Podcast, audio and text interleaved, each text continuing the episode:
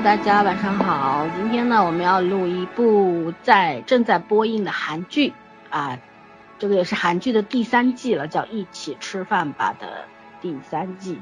然后呢，因为这个这个剧啊，大家看的就是都很很高兴嘛，因为介绍了很多韩餐，然后和其他国家的美食。因为食色性也啊，不对，人以食为天。一不小心讲了真心话哈，不不小心露出了真心啊，就是这个不管怎么样，大家都是每天都要吃饭的，然后怎么样去找到一些特别靠谱的美食店，呃，就这件事情特别重要。嗯，然后我自觉我是一个有这个美食雷达的人，天生有，我就算到了陌生的地方，我也能够很快找到特别好吃的店，几乎没有失手的时候，这个我特别自得嘚瑟，然后。然后所以说很喜欢李斗俊在这个里面饰演的巨大英，这个名字我特别不喜欢。巨对这个名字不叫谁？巨大的婴儿。韩语有时候翻译过来，我真的是受够了。要叫巨婴吗？下次。巨大鹰啊，以后我们可以叫他大鹰了啊，就是关于大鹰的这个三段爱情。嗯，然后还有他给我们推荐了无数的美食店，然后我们也有一位很可爱的朋友，他因为第一、第二部介绍的韩餐的美食店呢，他都去一网打尽过了，都去吃过了，我非常佩服他。那上山下海无所不能的去吃，对，为了吃，我觉得做一切都是值得的。没错，我特别喜欢这样的人。嗯，OK，那我特别讨厌这样的人吃不胖。人家也付出代价的嘛，对吧？你放心，他不付出代价，他也不会比现在胖多少。然后我们请圈圈来介绍一下主创团队，简单的介绍一下啦，因为我们以前也是做过一起吃饭吧这部剧的，好像 顺带着做过，对吧？没有特别提到过，但对对对，但有那个介绍过团队，然后基本上没有大的出入，我们请圈圈介绍一下好了。好的，一起吃饭吧三。然后这部片子呢，是从一八年七月十六号开始在韩国放的，集数是十六集，然后这大概每集片长是五十分钟吧，现在已经播了一半了，播到第八集。然后他的导演和呃是两个人，一个叫崔圭植，代表作有《独酌男女》《一起用餐吧三》，今天也拿铃鼓，还有一个叫郑亨健，然后就只有这一部作品叫《一起用餐吧三》。那主演呢？男主还是尹斗巨、巨大英，大家一致的意见就是他吃着吃饭真的很香，所以他演这个男主真的特别适合。然后女主这一部换成了白珍熙，啊，饰演李智宇，代表作是《秘密花园》，他演过《秘密花园》吗？我真不知道。然后对啊，High Kick 短腿的反击，还有作品叫《厨房》。然后嗯，男二的叫。金明奎代表都是信号，今生是第一次心里的声音。然后女二是名字叫卢苏珊娜，这应该是个外籍吧？可能代表作制作人捉迷藏文集，嗯，还有呃金东英啊，还有安安语言，其实里面都蛮眼熟的。你像金东英演过独占隧道，然后安语言演的嫉妒的化身大力女子杜丰顺，还有魔女的法庭。包括那个李珠宇演的《加油吧危机》，然后那天的气氛、雪路什么的，反正 都是熟人脸嘛。嗯嗯，基本上创作班底就是这样。但是我不知道为什么有提到编剧，编剧翻译过来叫林秀美，然后作品也就是这一部提到的作品。嗯嗯，现在豆瓣的评分是八百八十四个人评的七点六分，但是单看不低了。但是我刚刚还说，我说这三部。一二三拍下来的话，这部作品反而目前是最低的分。嗯嗯嗯，可能哎，反正我觉得可能对评分这个东西，也可能到剧集播完之后会上去，这东西不好说。嗯，很多人就是觉得，我看了一些微博上的那个评论，有些人说觉得。这个编剧非要把第二部那个巨大营的前女友徐贤真给写死了，他们特别不满。还有呢，说白珍熙那个吃相不好看，就是没有显露出吃的特别香的那种样子，跟前两部的女主有区别，有落差。还有呢，就说说巨大英就是那种情感迟钝啊什么的，就在他在每一部里面都是比渣男好，就是他到每一部每一部剧都是到最后一两集才明白自己喜欢他。就是你看，永远是这样的，嗯，还有呢，就是可能还有还有一种说法，就是说现在这个第三部里边，因为韩国美食就那么多嘛，对，然后基本上 前两部都讲完了，然后第三部里边没有什么给大家留下深刻印象的，但我觉得还不排除一种原因，就是大家其实没有很好的去看剧嘛，很多人都是先入为主的，就觉得这个东西不不符合我的想象，我就是不喜欢，我就没有任何理由的给你打个低分，对吧？嗯。嗯，好吧，反正毕竟拍这个，呃，这个怎么讲呢？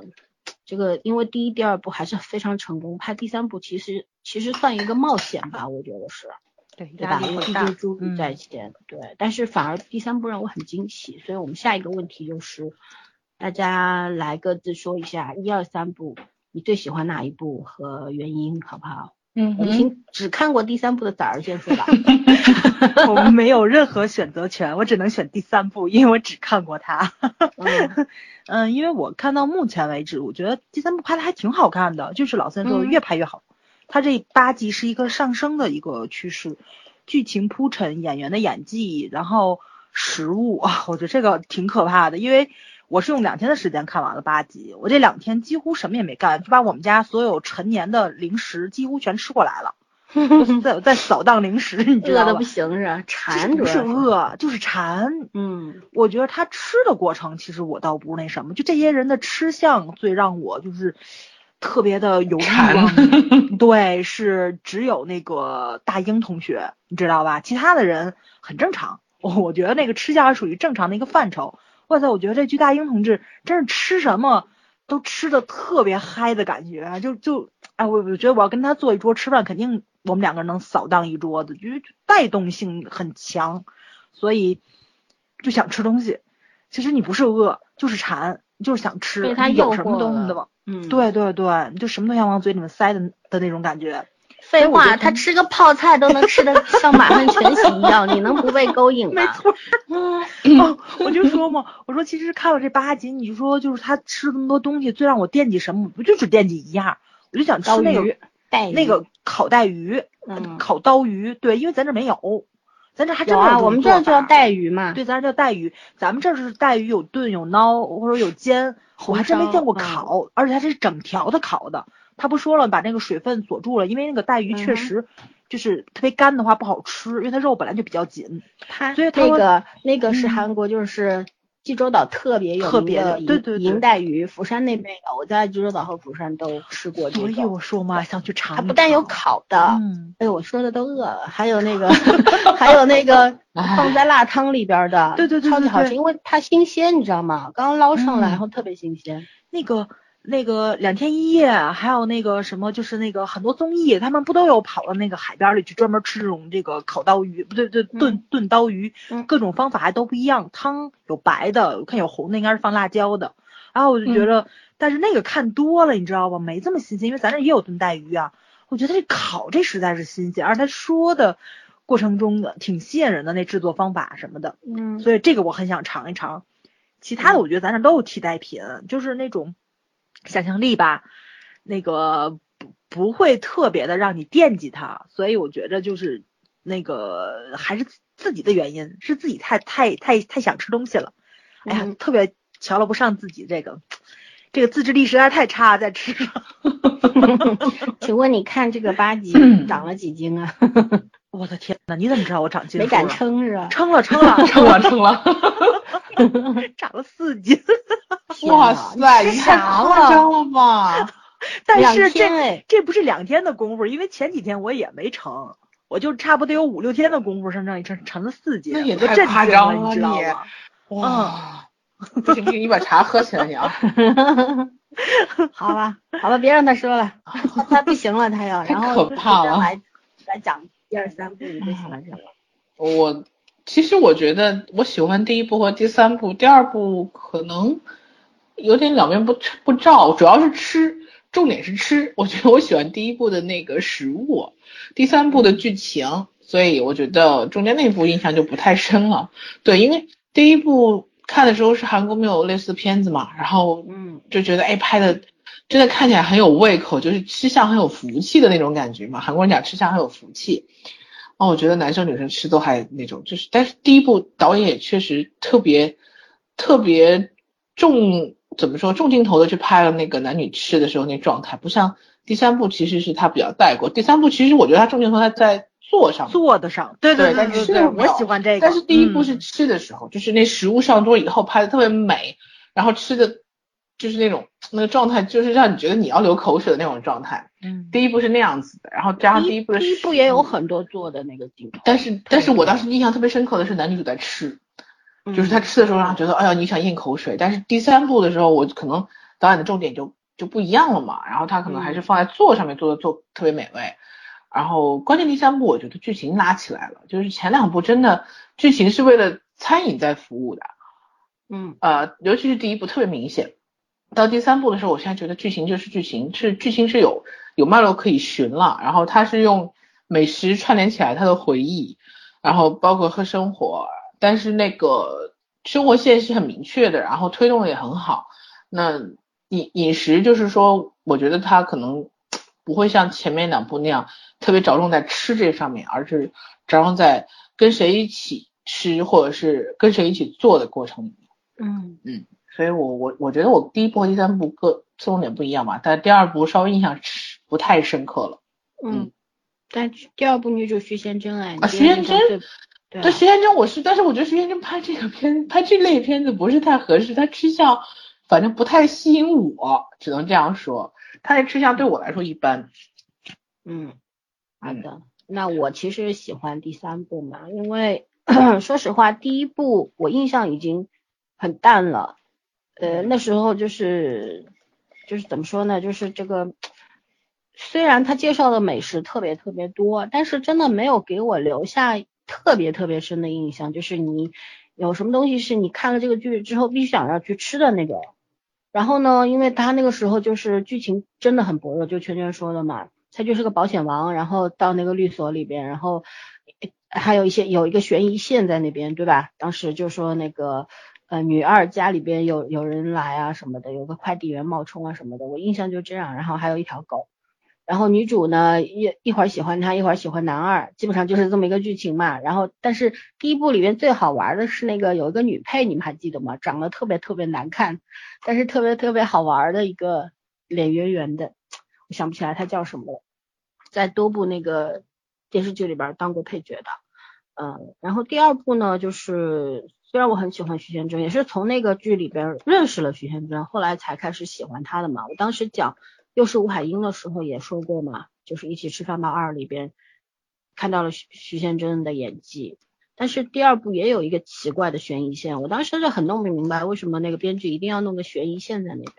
但是当时更让我觉得有意思的是徐贤真和男二的，就是全绿的那个感情线，不是感情暧昧线，其实挺好玩的。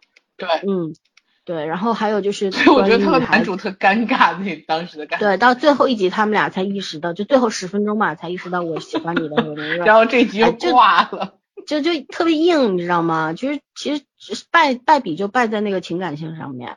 然后呢，到第三部呢，我觉得就是圈圈说那个剧情，它其实就是单独成立了嘛，就是它并不是为美食而服务，而是和美食互相串联，就是。你你留在记忆当中，就像我们回顾我们的大学时代，或者我们更小时候在父母身边的，你你你留下最深的，可能要么就爹妈揍过你，要不就是小时候特别喜欢吃过 吃什么菜，家里边的什么的，我觉得是这样，要不就是一些特别美好，比方说你成绩特别好，父母奖励了你什么，我觉得我想想的话，好像就这些东西嘛。小时候有什么东西特别留在记忆当中，就是这样。然后回顾大学生活的话，也就是。当年和什么什是哪个同学哪一伙同学在一块儿吃喝玩乐，天天在一块儿上图书馆啊，上那个跆拳道那个那个那个那个那个地方，然后还有就是我们学校边上那 那些每个学校后后门不都有个美食街吗？对吧？对对对，就就就是去那些哪个馆子吃什么东西，就那些记忆特别美好。你要真的。我有时候甚至连有些同学的脸都已经模糊了，印象当中已经不深了，因为毕竟不是每个。对对对，就记得跟谁一块去吃过什么。其实我就觉得第三部里边他做的特别好的就是这个就是回忆部分，嗯，他通过回忆去交代了就是男女主的感情和男主他们那个那个 F 四的那个那个那个男生在一起的那个 那个互相状啊戏弄，对，嗯那那个就是那种大男孩儿的那种兄弟情嘛，有互相作弄，但是又互相讲义气那种对。然后还有就是也交代了女二她的个性嘛，她到底为什么会是这个样子？她虽然表面上看起来很可恶，但其实也是一个比较可爱的人，她也是一嗯个有底线的人，对吧？对做事儿也是认真的。只不过因为嗯她的那个生活家庭原因，所以导致她那个性格比较比较奇怪。所以说我、嗯我觉得我特别喜欢这个的会议部分，而且特别佩服韩国人。我觉得他们，你从请回答系列到后来之前的火星生活，嗯，对吧？都有那就都都有讲到，就是过去八几年、九几年，然后这个是两千年出头的时候嘛，然后就觉得不管是哪个年代，他们都拍的特别特别有烟火气，就嗯那种人间万象那种感觉，然后人和人之间最温暖的，然后最美好的东西都呈现在这个故事里边儿，特别喜欢。嗯，对嗯嗯，对，反而就是现在的戏，其实在这个现在八季里边占的比例很少嘛，对吧？嗯基本上就是以过去为主，然后以现在为辅。反而现在的戏的话是男二女二的戏更多一点，男女主的戏嗯份比较少。嗯，嗯然后第八集男男二女二已经吻在一起了，男二真的是让我刮目相看。没错没错，我也觉得是，小孩那儿太可爱了，绝对行动派，好吧？嗯然后我就觉得，哎呀，蛮不错的。我我我现在我不是喜新厌旧，我真的就是通过以上种种原因更喜欢第三部。嗯，而他的梗用的特别好，他铺陈了很多以前的老的韩剧嘛，然后里嗯都是那种很、很尴尬的那种台词，是吧？就那种嗯嗯让你无言以对的情话。但是当那个男二吻女二的时候，说那种我这里更烫，然后啪就亲上去了，哇塞，我觉得这台词用的特别特别好，简直是，啊，对，嗯，编剧还是挺高明的，就嗯是看这个的时候就露出了姨母笑嘛，就没错。觉得咦，嗯。哎呀，这个孩子有出息啊，就那种感觉，就特别为季大英着急，你知道吗？你说你都拍三部了，交三个女朋友了，你就从来没有主动过，或者是总是在最后一一分钟告想通我喜欢他，哎，我真的服了，就是那种感觉。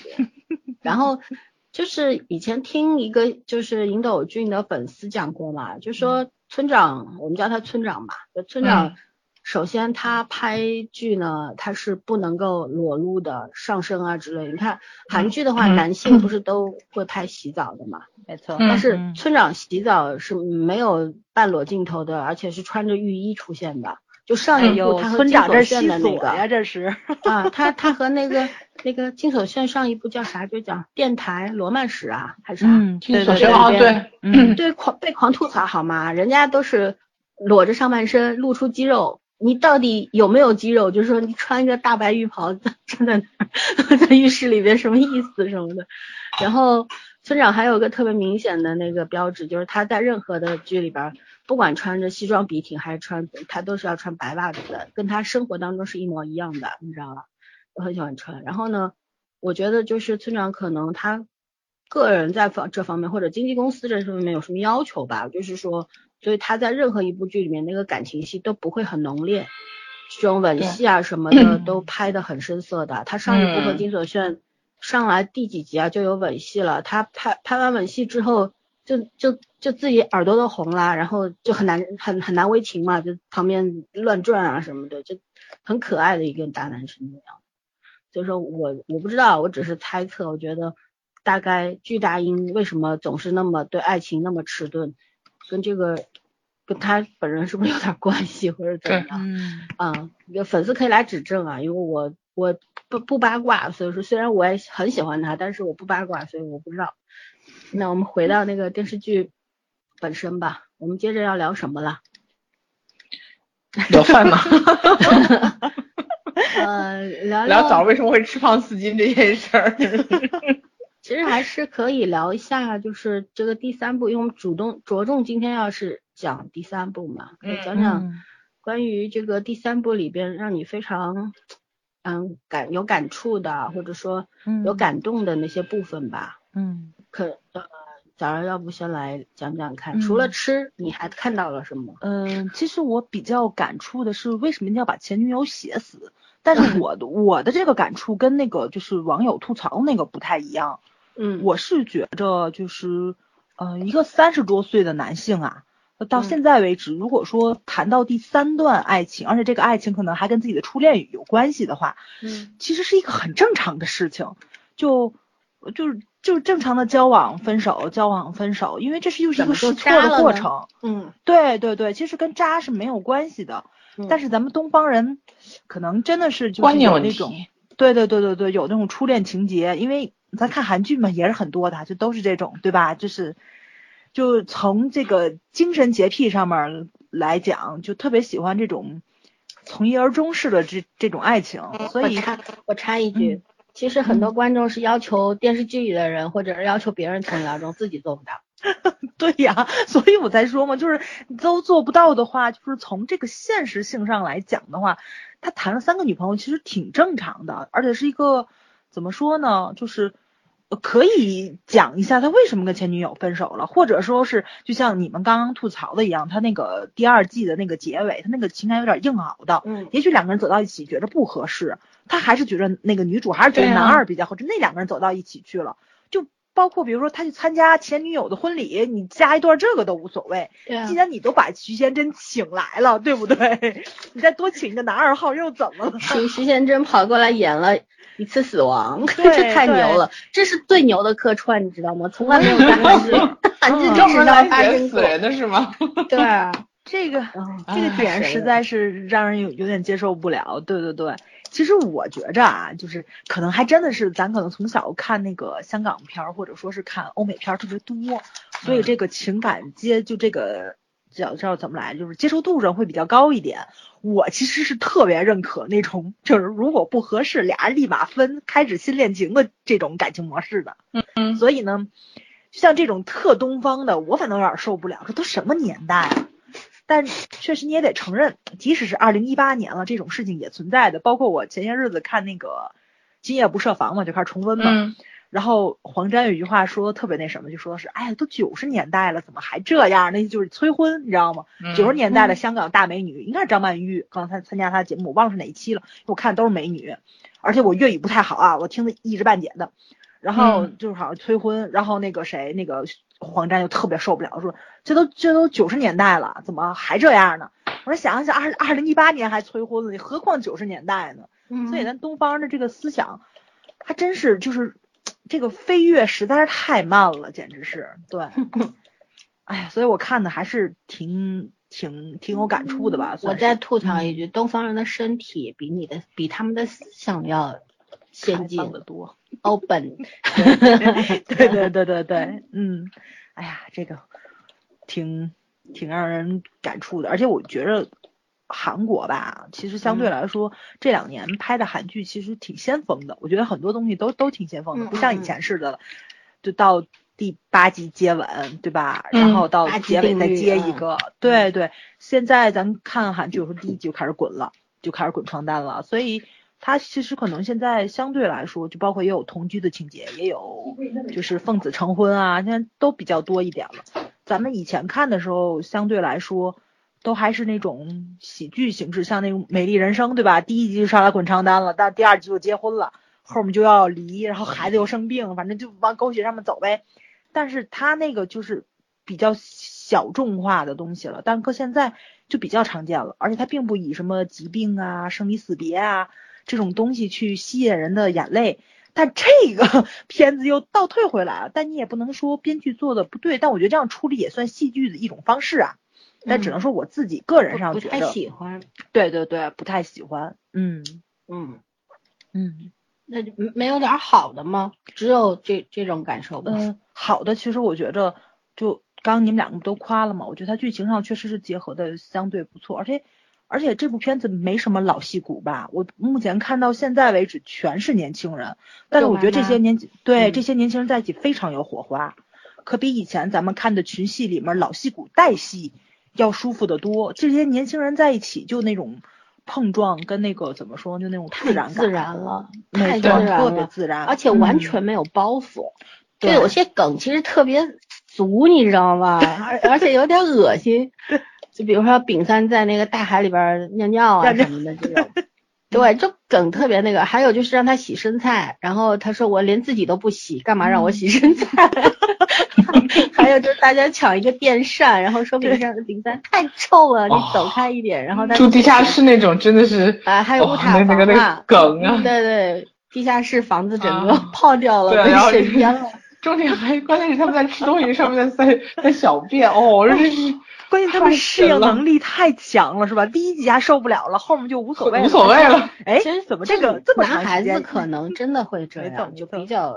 大条一点，也不太在意这种细节嘛。如果四个女生肯定要尖叫了嘛，对吧？没错没错，嗯，对。但是我就觉得这种梗，其实你想一想吧，看的时候其实我都没有觉得恶心，我就觉得很搞笑嘛，很搞笑。觉得这种这种事儿日常肯定有发生的，我们身边也也会有，比方说有几个男生关系特别好，肯定身上也发生过这类似的事情。嗯，但是。但是那就属于年轻的时候不懂事儿嘛，年少轻狂嘛，对吧？就是怎么都不在乎，天塌下来有个高的顶着，就这种感觉。嗯，然后生活都是美好的，就就就是其实能够看到那种特别好的精神气儿嘛。对，还有打游戏的梗也是，对吧？然后我印象中还有看那个，要看日本 AV，对对，然后买，然后那前半段是，后边就换成，就哪有前半段？就前面一。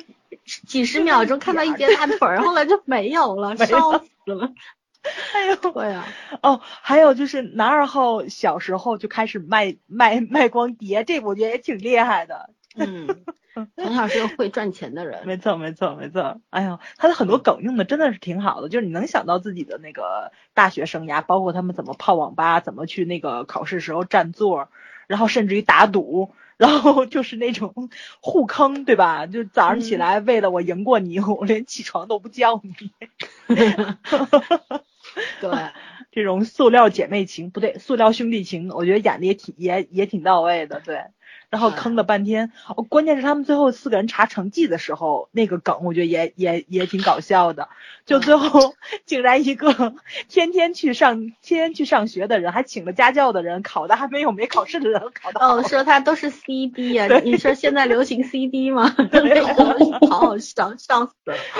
对，然后最好玩的是丙三去那个。考试要带那个计算机 嘛，然后他带了个电视遥控器。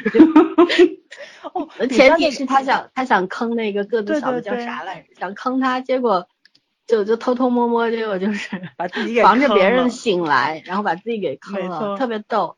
那丙三他永远不笑嘛，对吧？丙三小纵队特别好，他考试的时候就是他已经知道是遥控器了，没有办法挽回这个事情了，他还在遥控器的数字上摁了摁，对对，就那种无助感。哎呦，今天我觉得这帮演员实在是太厉害，长得特别好，对，主要就很会表达，真的，而且特别有自己的细节嘛，有些东西肯定不是剧本上有的，对，就就是临场自己发挥的，有时候四个人在一块儿那种。那种触碰，四个人在一块儿群群戏嘛，我觉得就有很多火花，肯定会会是让编剧和导演也比较意外的那种火花。没错，没错，对。所以这部片子我觉得最大的惊喜就是年轻演员的这种活力吧，跟创作欲，我觉得这个就挺让人惊喜的。嗯，反而显得我们家村长演技不太行。哎，还行还行。你家村长到吃的时候就可以了，演演演吃的，演吃货。我觉着村长的现代戏比他那个学生时代演的要好，就他的那个气场出来了，还是还是在现在，对对，嗯嗯对，就那种成熟感跟那个就是职场上那种掌控全场的感觉都已经演出来了。我没有看前两季，我不知道他这个蜕变是怎么样的，但是我觉得他这一季就你能看出来，他从以前比较丧的状态到。慢慢找到生活的那种，就是那种新目标。嗯，对对对对对，找到目标了，然后知道怎么把日子过好了，然后的那就那种心路历程是确实是演出来了，而且跟他学生时代的那个面貌也是不一样的。对，嗯，主要发型很重要啊，对对吧？嗯嗯，其实村长是在第一，我觉得是第一、第二部里边，第二部里边的村长是最帅的。呃，现在嘛，因为快要服兵役嘛，三十岁了嘛，就整确实有一些疲惫的那个状态，而且当爱豆的真的是很辛苦嘛，对吧？每天有那么多的活动啊什么的，然后他戏拍的也挺多的，一年两部总归是有的，然后我就觉得他有一种疲惫感在在他那个脸上，有这种感觉。嗯，可能也赶戏，对吧？又要去参加自己团队的活动啊什么的，对，看得出来。对，而且我觉得女主是白熙珍，对吧？白珍惜，白珍惜啊，白珍惜，白珍惜有点显老，小她太瘦了，她而且她太瘦了，而且她她真的这么多年演技 也没什么特别大的变化，但是我觉得她比那个谁要强多了。比谁？谁啊？哎，人呢？早儿同学。不好意思啊，掉线了。你不能乱讲人坏话好吗？讲人坏话会掉线的。比谁好啊？啊，比那个汉谟拉比那女主叫啥来着？啊，高海拉。高海拉。嗯。谁说高海拉演技好过？高海拉刚出道的时候演技还是挺好的，但是后来是不刚出道时候大家演技都特别多，都差不多，都演自己。我觉得白珍惜其实他现在的时候讲首尔话的时候，其实还是比较自然的。就是他讲那个釜山话的时候很别扭，因为他可能不太擅长讲那个方言嘛。然后又要他那个形象倒是挺挺少女的，也不算，就说如果光打的足一点，妆容那个嫩一点的话，其实看不太出那种稍微就也他其实也不不大吧，年纪挺小的吧。嗯，然后。啊，对，然后就就觉得那个，哎，反正演演那个怀旧戏的时候，那种少女感还是有的。但是我讨厌他讲方言那个样子，就是特别造作，你知道吗？嗯，就是很用力，很用力，不舒服。嗯，哎，对，呃，可能就是咬字啊什么的，对他来说有点难度吧，就是讲的有点让人让我觉得别扭。反而就是女二的演技真的要比他好很多。然后女儿身材也好好，而且漂亮也，对，长得也，而且没怎么整过容，感觉长得也挺自然的。嗯，我觉得这部戏爱情线这么成功，其实是跟编剧有很大关系的。嗯，就是编剧演出来了逻辑感，就是那种怎么说，就是如果你了解过去的我，你就能原谅现在的我。其实四个人，男主、女主、男二、女二四个人都有自己的性格缺陷。但是你一路看下来，就是你会觉得，哎，办事有点不地道，或者说是这俩怎么能成呢？但是目前看到第八集的话，我会觉着他们在一起挺合适的，就是每一个人的缺点都跟他们的所所受的成长的创伤是有关系的，所以每个人都有说不出来的那些往事，伤痛吧？对对对对对，往事。然后呢，这些往事其实就是构成了当下的自己嘛。然后。但又他们其实又是因为这些往事而纠缠在一起，没错，就是就是命运把他们揉在一块儿了，就那种感觉。你看，男二和女二小时候是见过的，女二见义勇为救了他，又敲诈他八百块钱买烧酒，然后对啊，然后那个男二又卖过那个碟片给男主他们，嗯，对，然后女主又是男二的家庭教师。话说女主成绩那么差，她怎么能当家家庭教师呢？对对对对对 对，我一直没想明白。反正就也许人家教别的呢。不过以前做以前做家教确实是做家教，他不看你学校成绩的，他只看你高考成绩。你高考成绩好的话，确实看你哪个大学的。对对对，可以糊弄是吗？没错没错。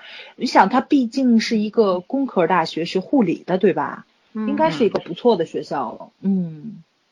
啊不，我也很纳闷，为什么不是医大呢？怎么 怎么我怎么是个工科大学呢？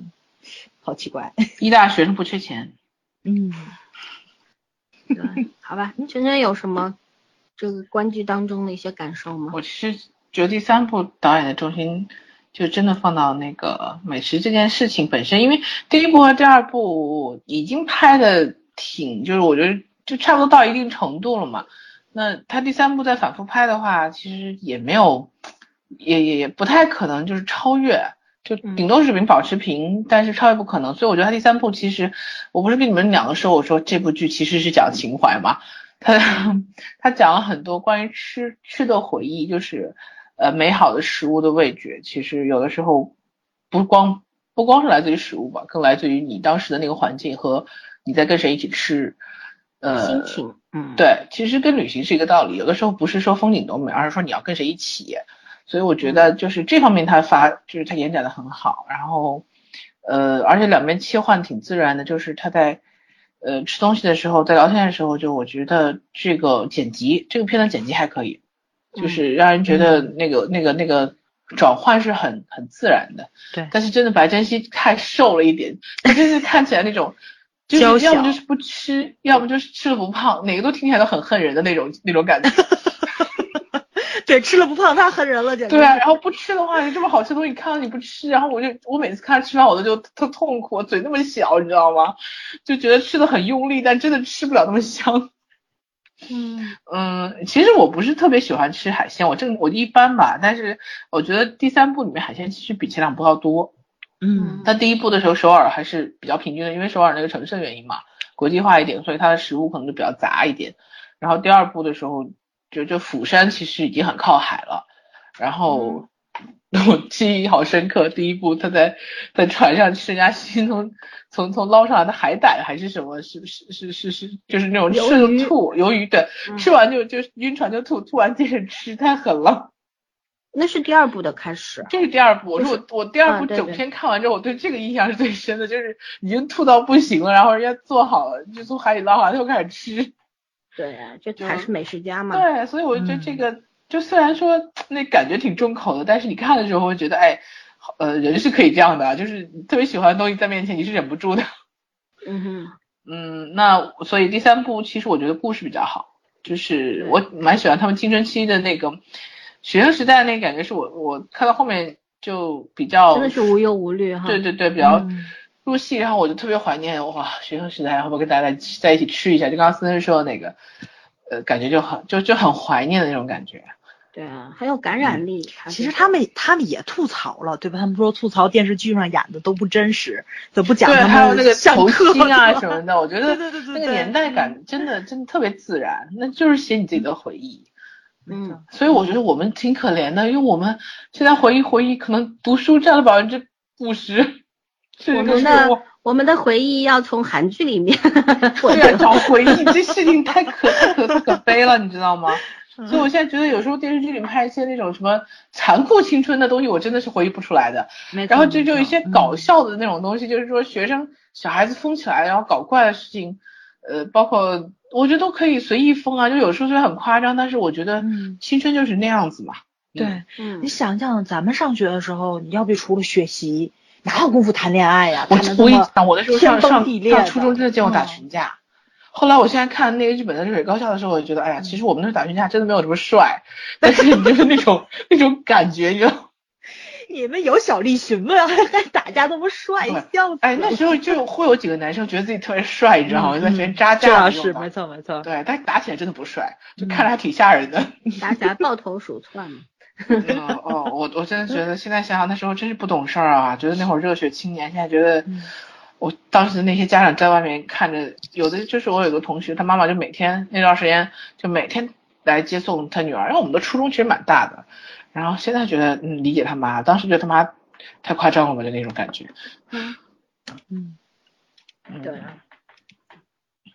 其实读书的时候真的挺好玩的。对，然后谈恋爱就没什么感觉了，说实话。哦，所以所以你现在知道为什么甜蜜暴击才两分吗？什么什么甜蜜甜蜜暴击？哎，它还有两分呢。甜甜蜜暴击哦，只有暴击没有甜蜜。是那个鹿晗跟那谁演的？格格格格，关晓彤。哎，我天呐，你看人家的校园剧真不容易，对五万五万人他刷到三点二。嗯。说实话，这你你说韩国随便拿一个校园剧过来，然后跟我们现在当下的这个屏幕上很活跃的校园剧比的话，真的是惨败。说实话，我我们这边据说哈，据说这片子受众群体是小学生，然后小学生有很多人说很好看，那我们不能理解。关键像那个什么小美好，我真说句实在话，学习特别好的男生从来不会给女生讲题。对对对对，我真没见过。哎，不一定，我跟你讲个真事啊，我妹高中同桌，嗯，然后呢，人家是年级前一百，就我们他们学校全省重点嘛，全省重点年级前一百，差不多全省排到前两百了。河南省多少人？你想想。然后，呃，我妹这种就是属于成绩好的话呢，也能也能勉强扣个边儿；成绩不好的话，就二三百晃那种。然后他同桌就不敢欺负那些男生。然后都是让我妹先答完题，然后他才敢翻面儿。说他做太太快了，会给我妹心理压力。那是喜欢你妹妹的呗。不知道，反正他们学校就很严肃，人家喜欢也不会说的。嗯，对。啊天呐，好吧，那我也我也说说吧。我觉得其实说的你们俩都说的差不多了。嗯，我我很喜欢就是这种，嗯，没有单独突出一面的，就比方说像前两部的话，它会很有很强的割裂感，就是它的呃人的故事和食物的故事都是分开的，就很很就你觉得就是很有时候是为了吃而吃。就比方说早上，哎，我就是早上走，咱吃个早茶去吧，就这种感觉，就为了吃而吃，而不是你突然就是我需我特别心里特别特别特别想要吃什么东西，然后就一定要去吃到这种东西的那种那种热烈是不一样的，那种热情是不一样的。然后在第三部里边，其实是是体现了这种热情的，就对食物的那种热情和爱好，嗯，那种，没错，对，就就是比方说他们在他们小时候的时候，大学的时候。对吧？就就吃一个辣炒年糕而已，怎么就能吃的那么高兴呢？然后，然后留在他们回忆当中就是那种特别美好，因为我是跟我暗恋的或者是搞暧昧的对象在一块吃的嘛。然后这个食物它它也有特别突出的部分，比方说，嗯，他会说这个这个什么辣炒年糕里边还有炸酱年糕里边放一个什么荷包蛋啊，然后戳在里边放一个酱蛋啊什么的，他会他会。表现出来就是个怪癖，对对，就是说有一些小诀窍嘛，就是普通人可能就是一一盘年糕端上来就吃，就吃，但是就是会吃的人他会加入一些别的东西，比方说女主她就很厉害的一个技能，就是她能够。一开始的时候的东西都变得啊，对对对，那那小加尔各不是追女二吗？然后把那个什么 肉啊，部队锅啊，不是部队锅，什么锅里边东西全撩走了。然后女主就说没事儿，捡点香肠进去就是部队锅，然后加一点什么，就他一个，他是一个特别能够把平凡的东西变得不平凡的这么一个很神奇的人。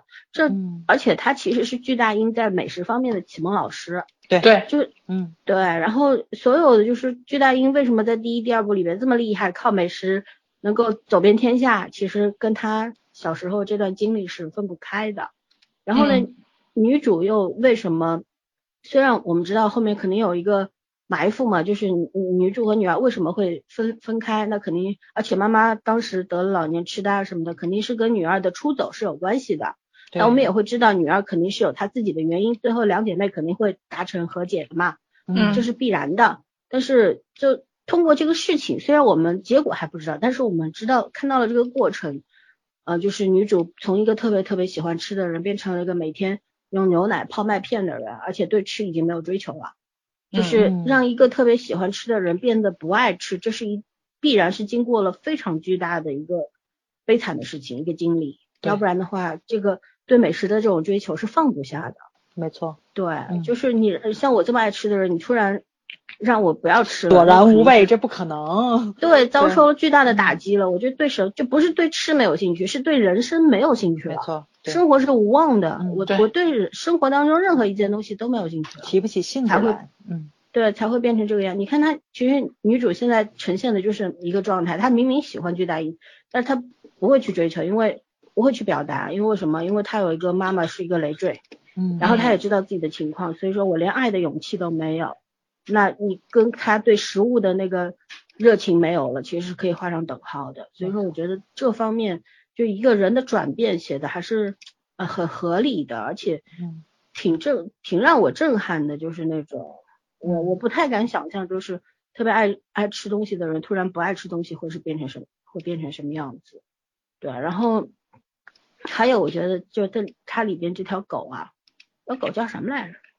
就豆丁啊，对豆丁，豆豆豆豆吧？豆丁好像第一集我我是看的那个叫什么？没有，豆丁是男男主男主叫女主叫豆丁，小豆丁。然后那条狗好像叫豆豆。韩迷好像翻译就是豆丁，可能版本的事儿。嗯啊，我看的天使版。然后啊啊不管了，反正就就管它叫豆豆好了。然后就是就觉得这条狗其实。就是一种陪伴嘛，就是当你生活当中一无所有的时候，亲人虽然亲人还活着，妈妈还活着，但是他已经忘记你是谁了，对吧？你在他面前，他以为你跟他是同龄人，然后他沉浸在过去对女儿的愧疚当中，然后就是你在他面前他不认识你，这种感受太太可怕了，太可怕了，对，不能不能细想，嗯，然后他生活当中其实就剩下这条狗了，然后生活当中的朋友，你看那个护士同事跟他关系很好，也很关心他，可是他其实也不太会把真正内心的东西去告诉对方，就把自己整个都关起来了，就那种，然后再次遇到巨大鹰，其实。两个人就是巨大鹰也受到了巨大的创伤嘛，对吧？然后两个人互相好像成为了对方的一个支点而已，就是互相为成为对方的一扇窗嘛，就把窗打开了，看到对方，然后就感觉还有阳光照进来，就是这样，然后才生活开始有一些起色，内心还是开始有一些燃烧的东西了。对，其实整个他在这个第第三季里边，我觉得他这方面写的特别好，这是第一、第二季所没有的。第一、第二季里边其实人物都特别单薄。第二季的话，他主要是写了徐先真的他对这个小说，就是对这个 作家这个梦的那个追求。巨大英没有什么追求，巨大英就是一个保险王啊，多卖点保险啊。你看他有什么追求吗？除了吃就卖保险，他没有人只要能过日子就行了。嗯，对。但是在第三部里面，他也展现了这个季大英这个角色的他，你看他能够为女主做很多事，可是他无法面对，就是。前女友的这个惨死，他不说了吗？他跟女二也说了，我还没有做好准备。其实我我觉得你真的不能称之为渣男，他哪里渣了？他他他只是在过去走不出来而已。但是人人的心有时候要比你的脑子跑得快，就是你的心里其实已经有这个人了，有这个这个女主这个人了，可是你自己的思想还在告诉你，就原先的事还没过去，不能这么快过去。你还不能够走出去，就就这个样子。所以说这个过程就是，当他被自己的思想禁锢，但是他的心已经走走向女主的时候，这个过程其实很精彩，挺好看的。你包括他对女主做了为他做那么多事儿，被那个变态打了个变态，对吧？然后去去去那个向他道歉啊，然后想要把车卖了去怎么样啊？反正所做的一切都是默默的。特别符合巨大英之前的这个人设，他就是一个做好事不留就不留姓名的人，活雷锋，知道吗？就这种感觉。对，但是但是他也会生气了。原先的巨大英会不会生气？我从来没有看到过他在第一、第二季里面是这个样子的。他在第一、第二季里面那个人设真的很扁平化，就是一个就像一个美食导游一样，告诉你韩国有这些吃的。就是成功让我把第一、第二季不用看了。没有，第一、第二季就是看吃。我觉得你会再胖两斤的，那我不看。然后，但是但是第三季里边，就是我觉得巨大英这个人物就立体起来了，用了整整三季的时间才让巨大英呃立体起来。还有就是有一个很大的区别，在在第一、第二季里面，意大利可是开奔驰的，到这儿啊 开雪佛兰了，他是一个开奔驰敞篷车的保险王哦。对啊。然后。当下不是他也谈到了这个当下那个韩国的这个呃社社会经济衰退的，嗯，对，这其实是个全球没人买保险了，对，然后对，然后他们卖保险也不太好卖啊，嗯，对他来说事业上有打击啊，这也就促成了他向另外一个事业迈进的这么一个动力，对吧？所以说我我觉得一切都是合理的，嗯，所以我我现在。最在在追的几部韩剧里边，我最想最想看的就是这一部，就是不仅仅是看的有感触嘛，就会怀念以前忆当年，还有就会看的很开心，尤其是看到男二女二互怼，然后互相关心那个日常的时候，就挺开心的。看男主女主反而开心不起来，就很着急提他们俩，然后磨叽啥？对，然后嗯就很开胃嘛。我我也是很想再去釜山或者济州岛吃银带鱼的，因为真的好几年没有去了，大概最起码六七年没有去韩国了。带鱼都被你们吃光了，明年明年明年咱来一趟。嗯，可以可以，明年约一个。然后嗯，还有就是，其实我还很想去釜山吃那个。鲍鱼宴你知道吗？那个这个超好吃，以前我在釜山的时候就吃过类似，但是没有这么丰富，一桌全是鲍鱼的那种。对，我可能 我也觉得是这一桌吃完了不怕流鼻血吗？呃，不会的，鲍鱼其实没有那么没有那么上火吗？对对对，嗯，呃，我们以前我最喜欢的就是在釜山吃过一个那种他那个火锅，其实不是火锅，就是一个锅，韩国人特特别喜欢这种锅嘛。锅子然后冷嘛，对对对，里边儿有那个就就那个活的那个八爪鱼，它是最后扔进去的。一开始上来那个锅里边儿有有那种呃扇贝啊，然后有那个鲍鱼啊，还有那个那种什么茼茼蒿啊，就是那个长的那个绿色菜，叫是叫茼蒿吗？茼蒿对，茼蒿我很喜欢吃。对对对对对对，然后里边会有辣椒啊等等啊，一些还有土豆块啊什么的，嗯，然后最后就是这个汤开始，它是清汤啊，它不是红的，也也有红的那种辣汤，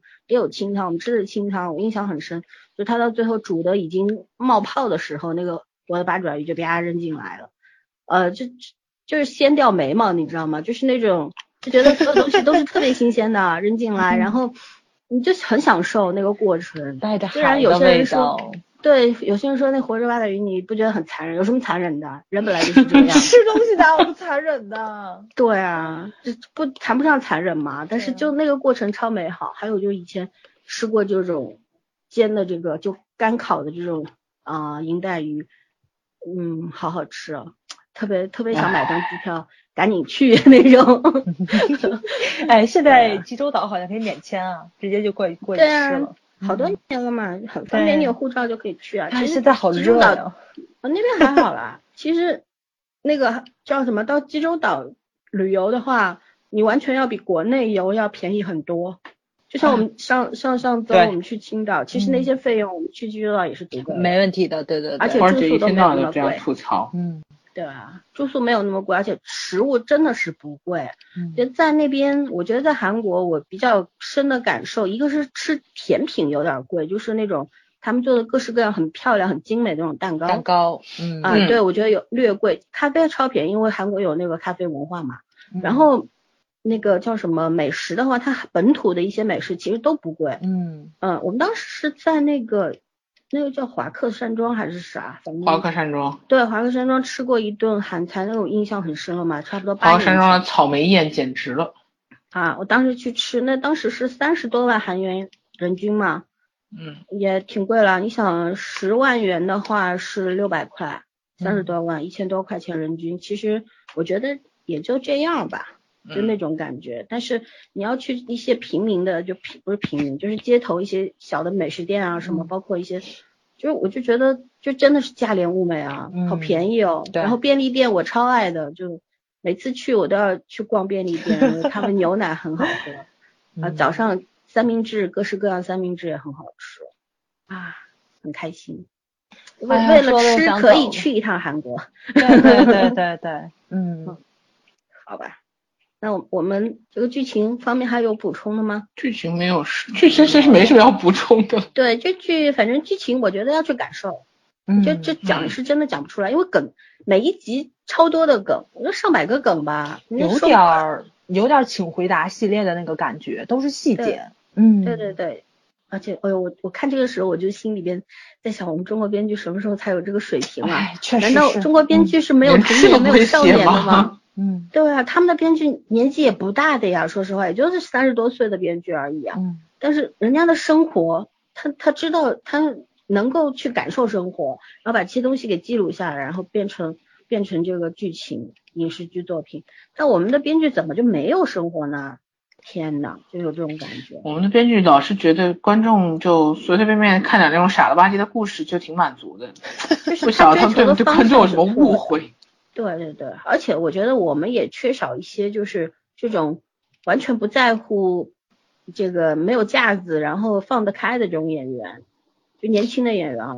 你要真的这个剧拿过来翻拍的话，你找四个男生，我真的找不到。哎我觉得黄子韬可以，可以，我就觉得有有我我其实觉得吃饭这件事李易峰可以的。就是找的话是有的，就是那个网剧那什么睡在我上铺的兄弟啊，还有那个什么。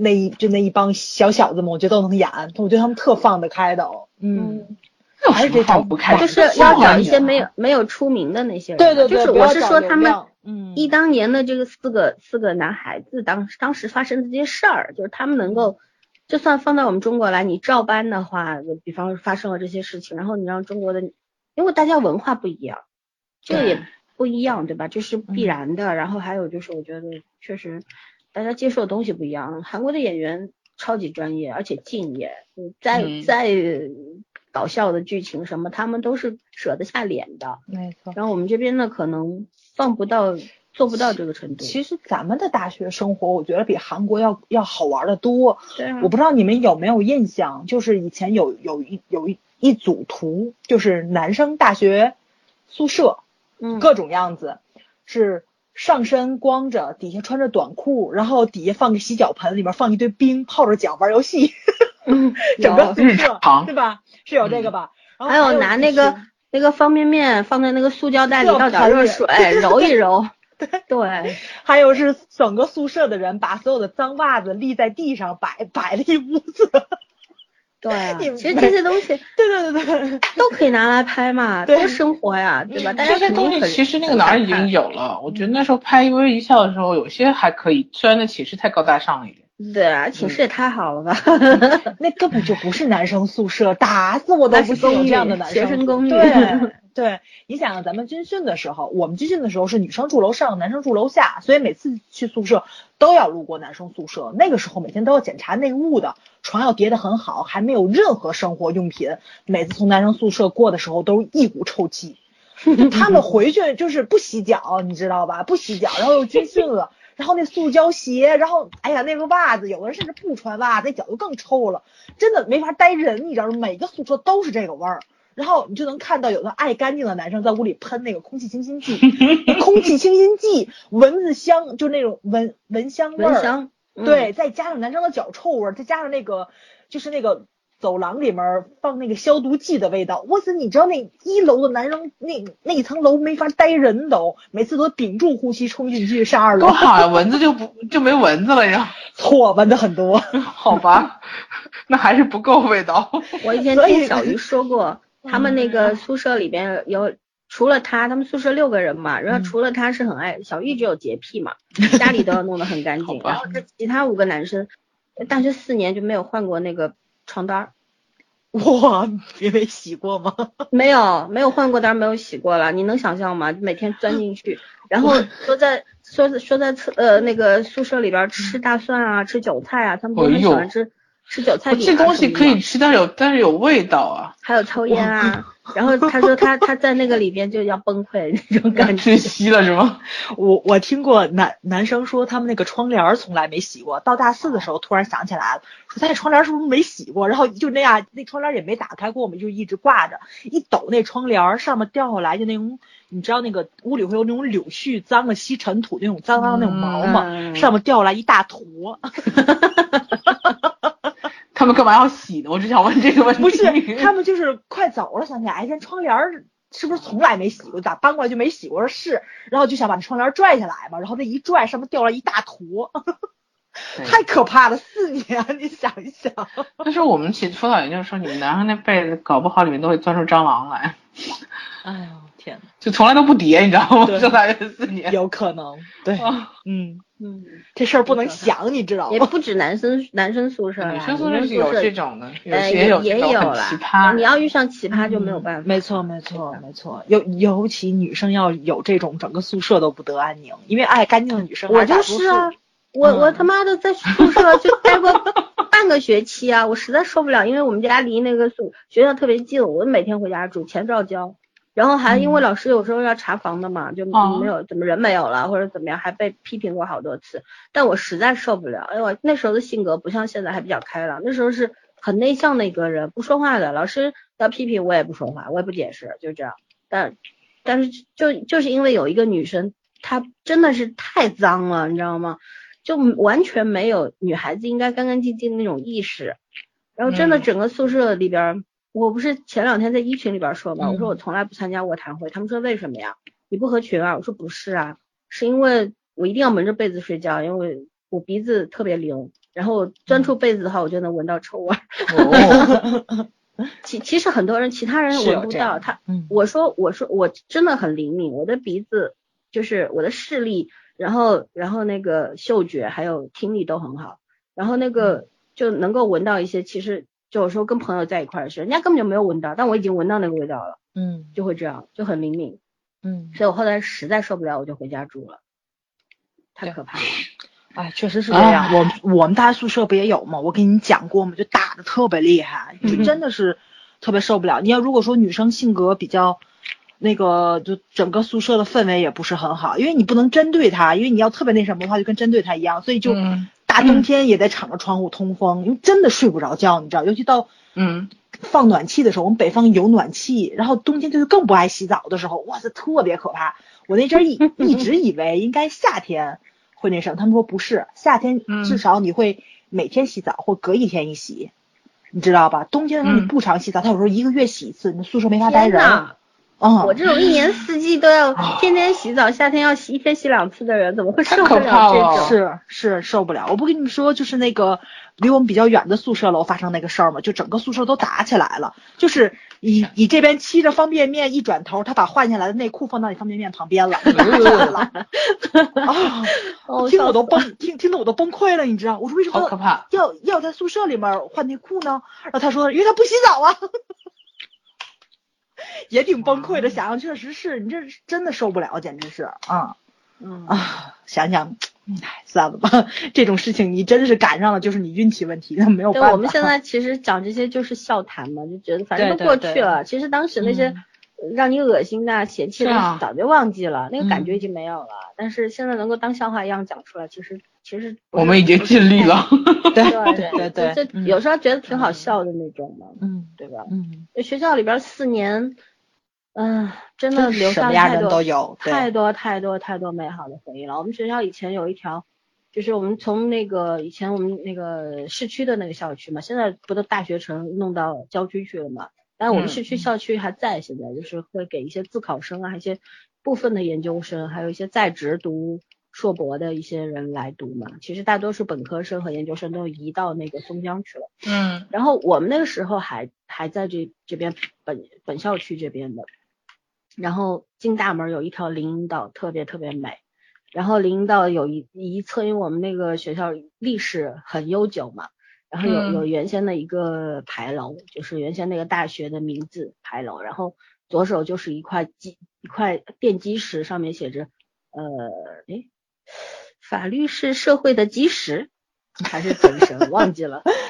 然后哎，这校训就真的是，呃，不是不是，这不是校训，这呃我们的校训，嗯，不是这个，但是当时就是你知道，就当年第一次走进校园的时候，就觉得就很神圣，你知道吗？嗯？进了一个嗯。历史特别悠久的一个地方，真的是一九一九一几年的时候就成立了嘛，当时是，然后学校不大，但是那个建筑都特别老，然后都是那种楼梯啊，包括二楼阳台的那些地板全都是木头地板，就很有历史感嘛，踩上去都是嘎吱嘎吱的。这逃课可不好逃啊。啊，对，逃没没人逃。然后学校因为在市区嘛，然后体育场也不可能很大，就割裂成嗯、好几个很小很小的篮球场。就我觉得那时候。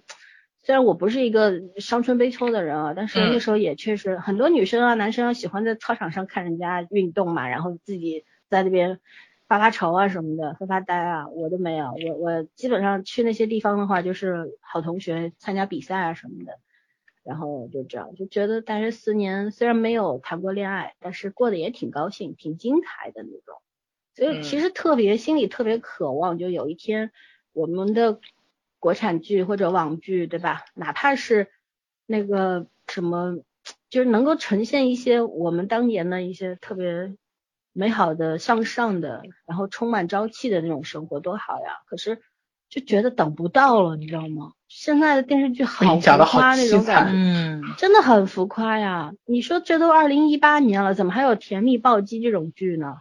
因为湖南台当时宣传的时候，人家说的很明白，只有暴击没有甜蜜，谁让你们自己要去看然的？然后那啥，那个叫什么？之前那翻拍的《流星花园》哦也是够呛，真的是，我觉得就是完全写作品，编剧不愿意讲，看就不不会接地气，不会那个脚踏实地的看看当下到底是怎么一个回事儿，而是凭想象在那边瞎扯，这这点让我特别特别的不痛快。对，而且其实真的我就就不是给那个《流星花园》是找借口啊。《嗯流星花园》它其实讲的不是山菜的成长过程，不是山菜不劳而获嫁入豪门的故事，它讲的是嗯道明寺司的成长，讲的是 F 四的成长。嗯，对，对，就到最后谁没长成？没错没错，这不是一个灰姑娘的故事，这是王子怎么样变得接地气的这么一件事情。对，哎，所以可能还是只看到了一方面吧，就编剧比较比较窄。因为其实咱们当年看台湾拍的那一部的时候，它也是有嗯成长故事在里面的，对吧？嗯对就很多人喜欢道明寺的原因，不也是在这里了吗？就是道明寺从一个不懂事儿的人成了一个懂事儿的对人，，没错，知道了什么是。爱情，而且什么是真实的爱情。对，而且道明寺他虽然很不讲理，但道明寺很多话说的特别对。比如说，如果道歉有用的话，为什么要警察呢？对吧？其实，其实也挺也挺有道理的这个话。所以我觉得，呃现在的编剧最主要的问题就是你翻拍都找不到它的重点、没有生活内容、我觉得目的，对，没有生活。嗯，他们有特别特别现实的，比方说我的前半生，多现实呀！这人家都说了，这白这活了其实我 我觉得那不叫现实，而是把生活当中最狗血的东西都抓在一个框里了，这不叫现实。嗯你包括这两天，我姑妈，我那天不说吗？我我去姑妈家送点东西，我就看到一个她在看一个剧，我就大概看了十五分钟，我都看崩溃了。就讲一个就是一对夫妻白手起家的，这个男的后来事业有成了嘛 嗯，然后女儿都八岁了，然后呢，就是这个男的就不跟，就是他妈整天想要抱孙子嘛，因为本身有个女儿，想要再抱个孙子，嗯逼着儿子媳妇生二胎，结果男的根本就不愿意碰女的，不愿意碰的原因是他外边有个小三儿，那个小三是一个有名的设计师，然后那个小三儿还给他生了个儿子，但是那儿子到现在就是后来又证明不是他的，是别人的。那为什为什么这个小三要跟他在一起呢？是因为小三的哥哥，呃，要捆绑着这个男主赚他的钱，就等于说是生意上所谓合作伙伴，他整天就怂恿妹妹一定要跟他在一起。你这是看的哪个电视剧啊？太可我怕了！我不知道，我没有记住名字，然后这所有出现的人的脸我都不认识，然后就就觉得好荒唐啊！这真的叫现实吗？电视剧。不是，这真的叫现实吗？为什么电视屏幕上要出现这样的东西？嗯，而且全是丑陋的，根本就没有一点点美好的东西。我就很讨厌这种完全标签化。你不仅把人物标签化，你把人的生活都标签化。没，错，对，特别女主不会是个刘慧芳吧？没有啦，女主就当时已经发现自己好像是这样。其实这个剧，呃，好像就是要讲女主后来发现这个事儿之后，然后自己这是讲妻子的复仇吗？可能讲什么净身出户，然后什么都没有，从从白手起家嗯，也没有白手起家，估计也就当个服务员什么的吧。反正这里边那女主就显得特别的那种没有用，就在这个家庭里面，就是等于就是结发妻子，你功成名就了，你不要这个下堂妻了嘛，了就啊，嗯这这这这意思嘛。哎，反正就我就就觉得今这到二零一八年了，为什么还拍这种东西？这个这个这个不叫为什么你应该说为什么拍这种东西还会有人在一还在看，你知道吗？很多人看，我姑妈那天看，她一边看一边骂，一边骂一边看啊。一边看，对对，但她说这是她的乐趣啊。对，她也没有别的可看，对，对因为电视屏幕上没有。就谍战、抗日、婆媳嘛，还还这些东西嘛，没有别的啦，对，没得选嘛。然后让你说让一个六十几岁的人去看综艺，他们也不愿意看，对。人都看个美剧什么的，那个脑子幕也看不。清啊，啊，英文也听不懂。确实是，对，嗯他没有选择性嘛。但是我嗯我就觉得啊，天呐，为什么？嗯，今天就包括一群，就是有一个小伙子，他问问说那火星生活，他看我嗯发朋友圈嘛，我看完嗯大结局之后发了一张图，然后他他就说，他说森姐这个火星生活好看吗？我说好看呀。然后他今天找了资源，然后看了一集之后，他说我没想到韩剧现在这么高级，这么牛。这 他们觉得韩剧还还是在那个阶段吗？对他他们他的概念是停在十几嗯年前，就是那么蓝蓝色生死恋这种状态。嗯他们没看嘛，一直有这种就对被自己误导。你想想，咱们群里面来的人，韩剧那个群里面走了多少？就而且很多人在里面都几乎也不怎么看韩剧。其实，咱虽然是一个聊韩剧的电台，但是其实吸引来真正的那个群体，大部分还真的都不是韩剧迷。对，嗯，我也说还是看韩剧没有发现，其实电影挺吸引人的。哎，话说我们现在是聊节目吗？对啊，对啊，管他了，反正也没什么好聊的嘛，关于剧情。哎聊一聊吧，聊聊吃的怪癖。我觉得这部剧特别好，就是在虽然上了一锅同样的东西，但是你用不同的吃法去吃，会体验到不同的东西，不不叫怪癖，我觉得叫乐趣法。乐趣。对对对对啊，但是但是就是是有吃的怪癖。你比如说我啊，我吃炸酱面的时候，就是菜码，咱不经常会切菜码吗？嗯，我从来不吃沾过刀的菜码，什就是用么意思啊刀切用刀切出来的。你要手撕的吗？我要吃，比如我要吃黄瓜的话，我要吃整颗的，就洗好的整颗的。对，那怎么叫菜码？那碗都放不下。那咬着吃啊，咬着吃啊。就是你要就菜的话，我绝对不吃刀切过的，就特别特别怪哎那。你去，那你去陕西吃那叫什么？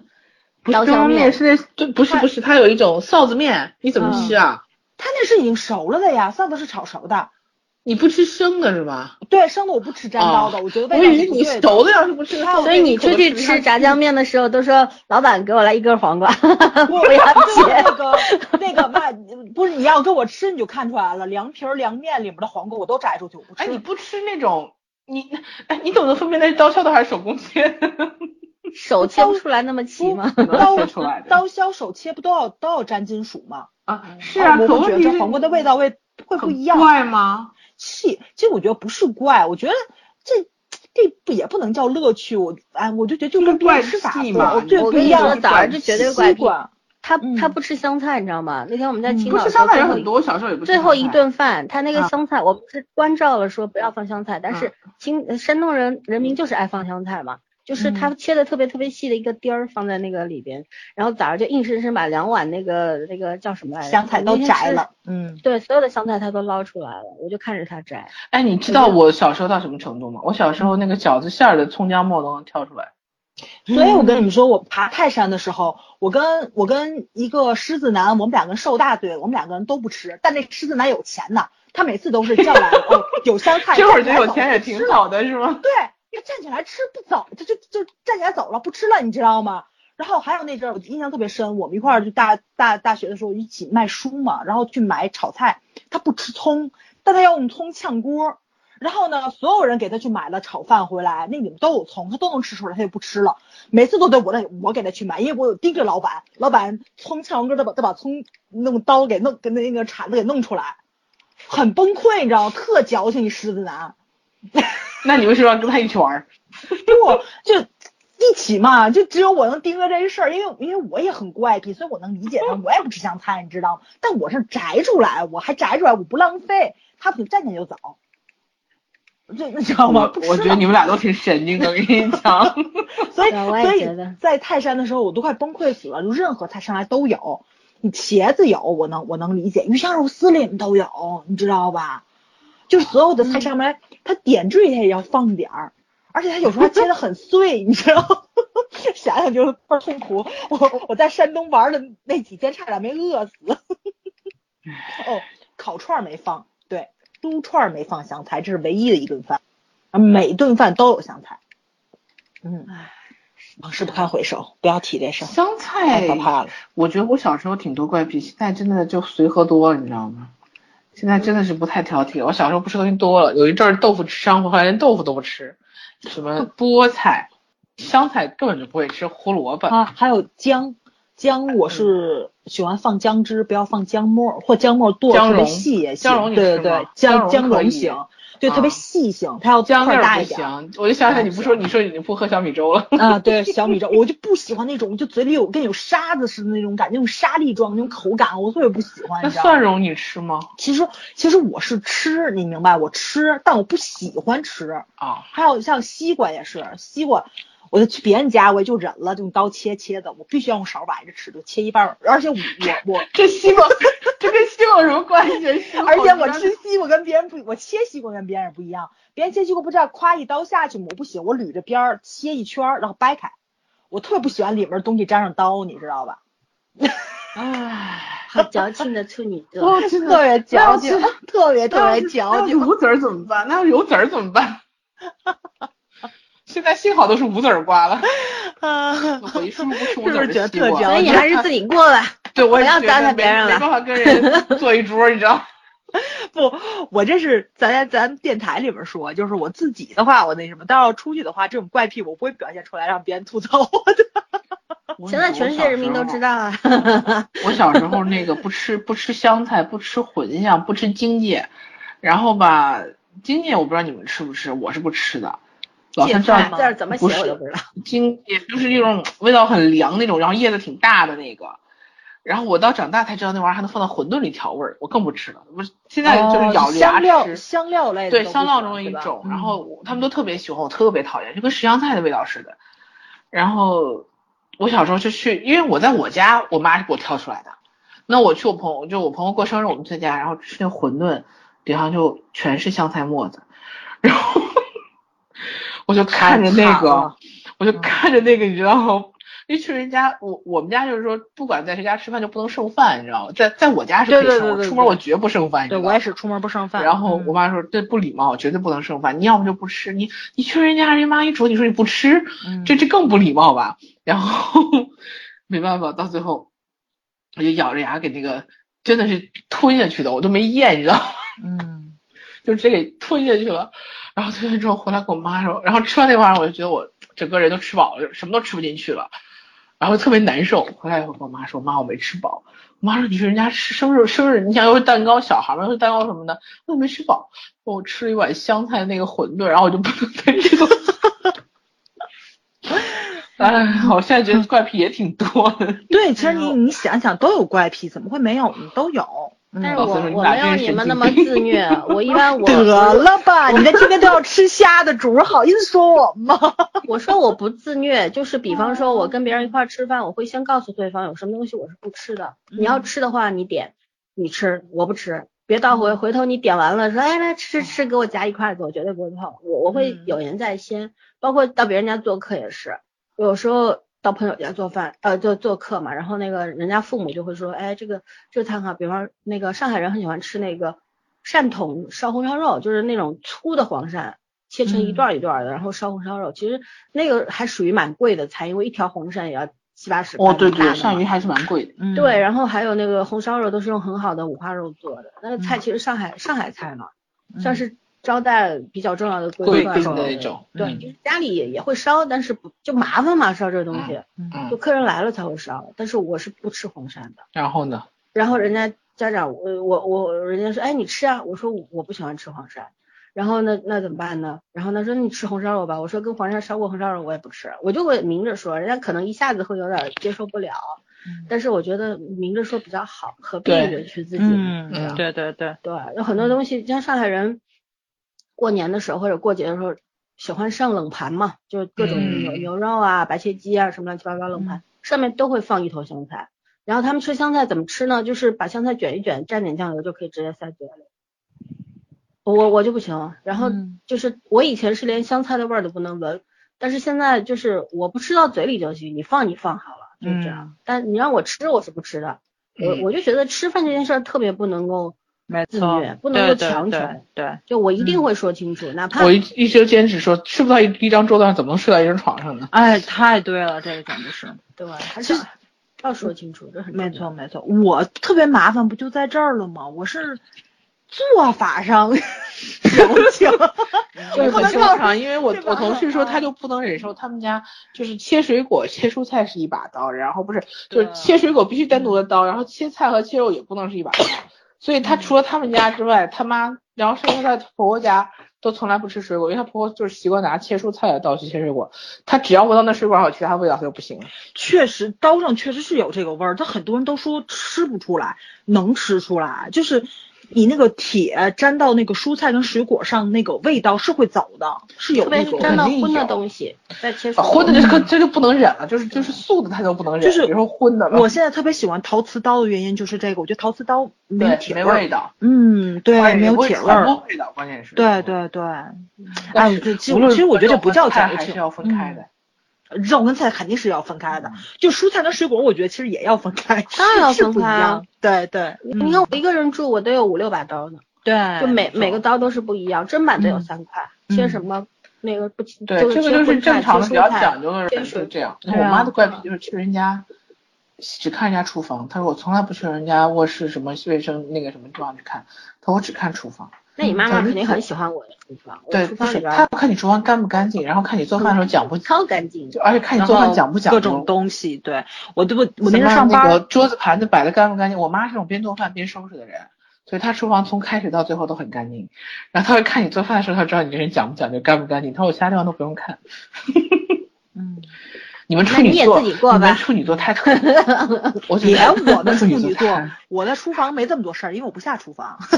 啊，对，你在，因为你不下厨房，我妈是下厨房，好吗？我们家里不有我爸了吗？就他肯定讲究。我跟你说，很多很多做饭的，也就是专业厨子，也并不一定讲究到我妈，就是符合我妈的讲究的要求。我爸不行啊，我爸必须得讲究，他们就连那个尝尝完的那个汤跟勺都要换的。那才对啊，那就才对啊。对呀，就他们他们那边星级宾馆的要求嘛，所以就这么一直过来的。所以我妈每次都大批量的洗洗涮涮，我妈也挺要命的。我妈一直特别嫌弃我姑姑的习惯，她就说身为一个大夫怎么能那个就是那意思就是在那个。不太讲究嘛，觉得用用的刀不讲究，然后就他觉得料理台上一片邋里邋遢，他又受不了。难道要用法医像法医秦明那样张罗一样拿没有，他的意思就是说，龙虾。嗯，怎么讲？你你是那种很讲究的人的话，你会下意识有些那些行为。然后其实其实我真就是一个人的安那个卫生要求而已。不是，我跟你说啊，就有的时候就是你如果不收拾的话，他这样子其实是可以的。但是善后工作的那个人太痛苦了，锅碗瓢盆一堆。然后家里所有的勺你都用上了，所有刀你都用上了，案板，对吧？然后哎，其实想想确实挺痛苦的。那你们就不就做家务的？像我，我自己给自己做顿饭，我都会一大堆的，嗯，那些工具啊什么的。但是吃完了就自己洗干净了，慢慢洗了。哎，你这样一说的话，其实好，我还真不该吐槽。我也不管收拾，我也不管做，我还在吐槽。你有什么好吐槽的？光吃现成的人有什么资格吐槽？太对不起我爹我妈了。好吧，那咱能不，咱能不跑题了吗？咱到底在聊啥？我已经不知道了。对呀，这讲韩剧为什么要讲到自己的生活？我不明白。这不就是从吃上引申过来了吗？反正你这跑题王的名号是摘不掉了，好吧？摘不掉了。最后聊聊韩餐吧，因为毕竟是讲韩餐的剧。然后，嗯，因为我先表明态度，我其实还是蛮喜欢吃韩餐的，因为。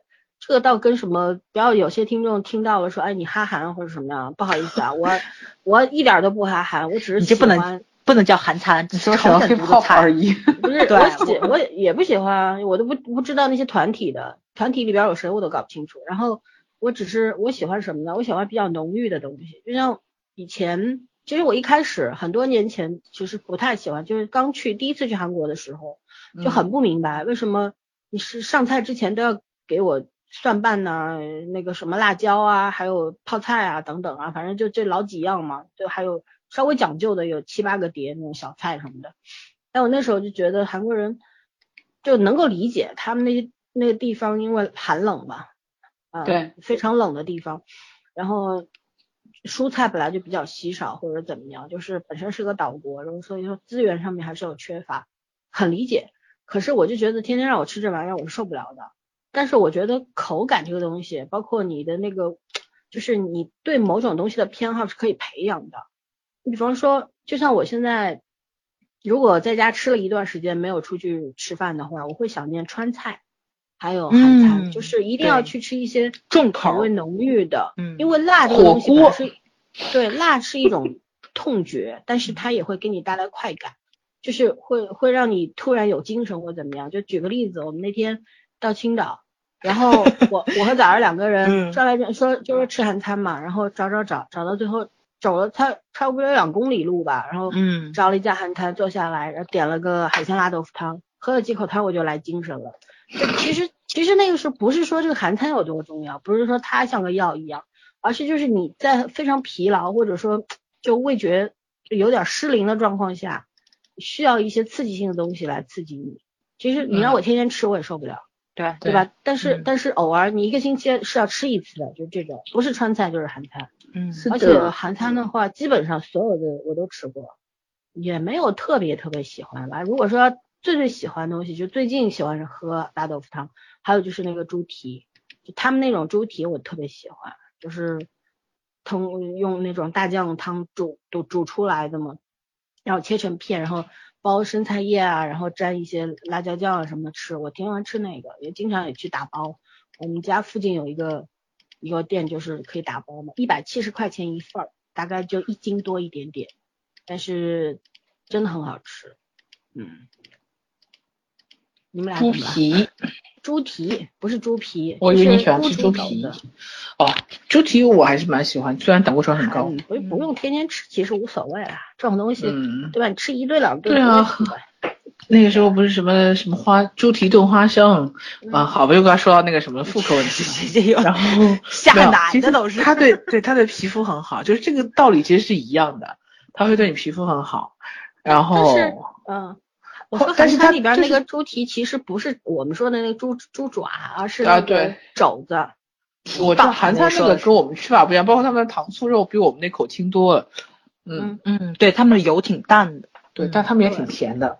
嗯，但是他们说实话，我在韩国也吃过那个锅包肉，我就觉得并没有东北菜做的好吃。对我也觉得东北他们的锅包肉他们炸炸酱面，嗯对，他们对炸酱面也炸的很好那个。嗯而且他们的东西有点油，在这方面就是他们做的中餐真的有点油，跟我们做的中餐不一样，还是嗯，改良过，适合他们当地的那个人的口味吧。对，嗯还有经常说那个就是日餐清淡，其实日餐也挺油的。对对对，其实我觉得只有咱们的粤菜可能是比较清淡的一个菜系了。嗯，都有重口的。嗯，我要说吃韩餐的话啊，我可能从一而终比较喜欢吃的就是铁板鸡胗。啊 对，铁板鸡胗是韩餐吗？有有有有是啊是啊这个有铁板铁板鸡胗铁板鱿鱼什么都有。铁板鱿鱼我知道，铁板鸡胗我还真印象中有有有，因为它不太见鸡胗这东西。对，因为它不是很油，因为那嗯个像，呃，老在山山上的吃的牛肠啊什么的，就刚开始很很好吃，口感很好，但到就是两个两个人吃的话，我觉得到后面就会油腻一点点，四个人吃应该会差不多。你真的分一你分嘛你得蘸它那个酱料，酱它那个料对，那个酱料沾了以后就去油，因为它里边加了柠檬汁啊对什么的。沾了酱料，我到后面吃也有点油。我觉得跟我最近可能就在家里，我妈一直给我吃素有很大关系。我现在吃不了多少肉，你知道吧？我我哇塞！我今天晚上就为了聊这个话题，我特意叫了一份儿黄焖鸡吃，你知道吧？我吃到后面的时候，我那个鸡肉我就完全吃不了了。我把土豆，然后那个因为我放了点儿那个金针菇跟那个鱼豆腐嘛，我都把素的吃了，把肉留下了。我觉得我现在吃不了多少肉了。我觉得可能早上真的现在变成一只兔子，你知道吗？我现在真快变成一只兔子了，被我妈被我妈带的。对，所以我觉着可能跟我这个口儿也有点关系。可能现在相对来说吃到后面还不是这么油的，就只有铁板鸡胗了，太惨了，简直是。其实我妈哎！韩国的话，烤肉的话，那种烤呃牛排啊之类，那个是不油的呀，嗯，对吧？它太柴了。不柴的呀，你好的牛排一点儿都不柴，很嫩，很好吃。就是那种，我们上次不是还点过一个那对个，啊我知道那个牛排，嗯并不柴啊，很好吃。我是喜欢烤的比较老，就每个人手法不一样嘛。嗯，哎呀，我就我出去吃就总倍儿怕死，你知道吗？总 所以就总喜欢烤时间长一点儿。想太多了。对对对对对对，所以哎，我觉得这可能还是跟每个人习惯是有关系的。所以说说明你不是、嗯你是当不了美食家的，因为每一种食物它都有最好的那个时间。没错，对，没错，没错。而且人家说，你你想做一个职业的吃货，怎么能害怕吃不吃某些东西呢？你出去吃，有时候会有这种心理的负担在。你看，真的我要出去吃特别贵的，我可拼能就没死有这种吃河负担。豚呢，你就不 敢。不敢，我还真没吃，我还真不敢。我跟你说，我吃过啊，我觉得很好嗯吃啊。当然开刚开始是有点怕，后来又觉得我不小心把自己吃死了是什么鬼？对，因为因为你要预约的嘛，然后厨师是先尝的，先当着你的面尝一下，然后四十分钟以后没有事儿，你就可以吃了。嗯，嗯，好吧。然后圈圈有什么特别爱吃的韩餐吗？嗯，哎呀，我说了你们该笑死了。嗯，辛拉面，辛拉面，你跟小鱼一样啊。哦辛拉面那种，就是不管韩餐好吃不好吃，就是什么新花样的东西，我吃完然后过一段一定会想的就是辛拉面。呃，会叫一份辛拉面吃。对对对对，口味。然后铁中国肠皮盆端其实我我倒是偶尔会馋一下牛胃、牛小肠啊、牛肠这一类的内脏的东西，但是我没有就是每顿都要吃到。可是辛拉面我每一顿都点菜的时候都会想，你知道吗？都要点这个东西，尤其是海鲜炒年糕，呃不是拉面炒年糕。我有我有的时候就口重的时候就拉面炒年糕，口轻的时候就辛拉面。拉面炒年糕这东西我倒没吃过。你不吃，我我我好像是河南很流行，我觉得每一家河南的韩餐馆都有，上海也有啊，是你不吃大概。因为我喜欢吃菜单上没见过。我在这方面蛮喜欢吃糯米的，我在上海见过，然后就觉得拉面炒年糕很好吃。嗯，我我还挺喜欢部队锅啊，反正各种，还有我上次有一次在那个就是上海有有一个地方叫那个，哎，就是在那个虹桥镇那边吧，就是韩国人嗯。集居的一个地方，那边有一家烤肉店，他们家的烤肉没有很出色，但是有一个牛、嗯。牛骨汤，超级超级超级好喝，四十八元一份，然后里面有非常大的牛肉四块，然后那个牛肉都煮到很酥，但是没有烂，就是还是有嚼劲的，而且那个肉就是恰到好处的好吃，放到嘴里边稍微嚼一下就能够入口的那种，然后汤也很清甜。我我就每次去那家，我是先点一个汤，然后别人吃烤肉，我在那儿喝汤，然后再点个什么海鲜饼啊什么的，我就 OK 了，就这样。就到每家我都有都有特别要吃的东西，但不是说就像还有一家我经常去的长白山，我就很喜欢他吃他们家那个盐焗虾，他们做的那盐焗虾，还有那个就是那个呃叫什么生菜包肉嘛，就是他他不是拿那个猪肘子做的，是拿五花肉做的，五花肉那个也是放在大酱汤里面煮好之后，然后切片，切的比较厚，大概一厘米多一点的那一片一片，然后会给你很多的配料，然后你自己拿那个包着吃。但是那个经过大酱汤煮后的那个五花肉就不一样，因为它是白色的嘛，但是那个味道非常入味，就很神奇。我觉得大酱大酱这个东西真的是韩国的一宝，你知道吗？跟泡菜一样，就它跟很多东西都是可以完美结合的。嗯对，是这样，跟跟日本的味增也有异曲同工之妙，我觉得是这样。